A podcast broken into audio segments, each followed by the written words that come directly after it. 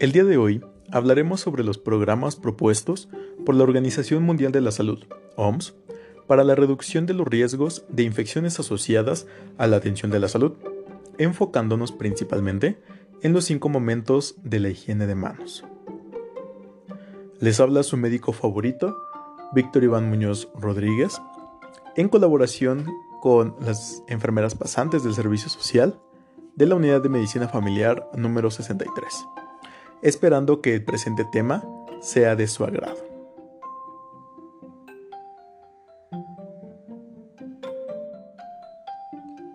Las infecciones asociadas a la atención de la salud son reconocidas como un problema crítico que afecta en la calidad de la salud durante la estancia hospitalaria o en las visitas a clínicas, debido a la contaminación y a la transmisión de microorganismos a través de las manos del personal, siendo esta la principal ruta de propagación de enfermedades.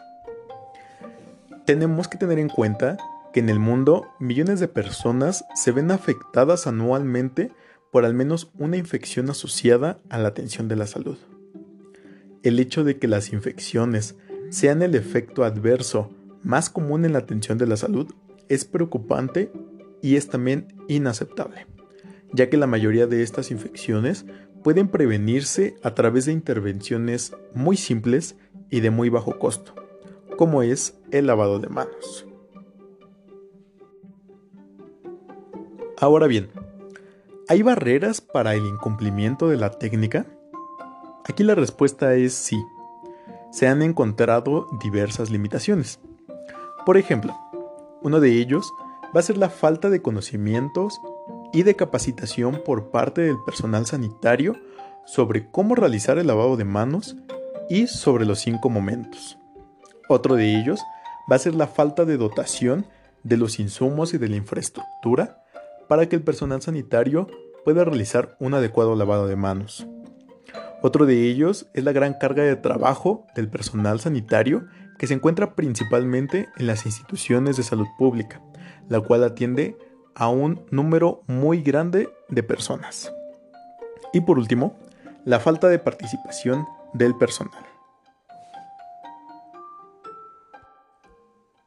La capacitación de los cinco momentos tiene como principal objetivo garantizar una atención segura a los pacientes, con el fin de evitar la propagación de enfermedades nosocomiales.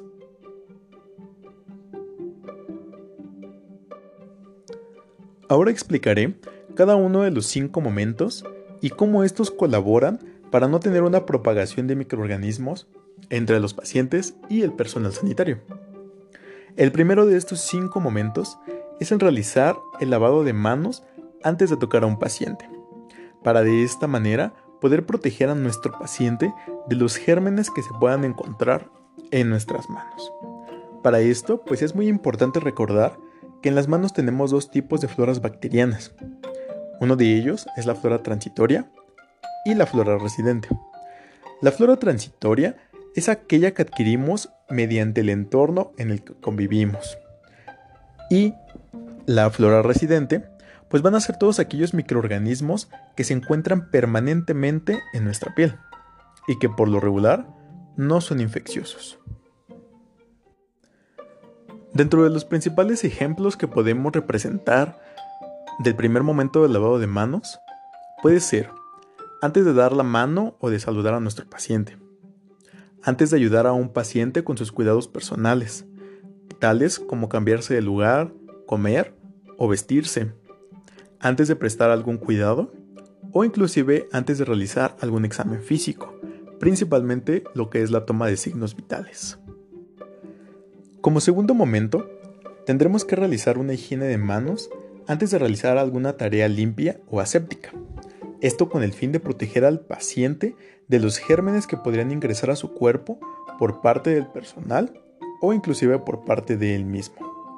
Dentro de los principales ejemplos que podemos representar en este segundo momento de lavado de manos, va a ser antes de tratar algún tipo de herida, antes de aplicar algún tipo de inyección o realizar alguna punción, antes de insertar algún dispositivo médico invasivo, tales como un tubo nasogástrico, un tubo endotraqueal, sondas urinarias, catéteres percutáneos o la colocación de drenajes. En el momento número 3, la higiene se realizará después de haber tenido alguna exposición con líquidos o fluidos corporales del paciente. Esto con el fin de tener una protección al personal sanitario.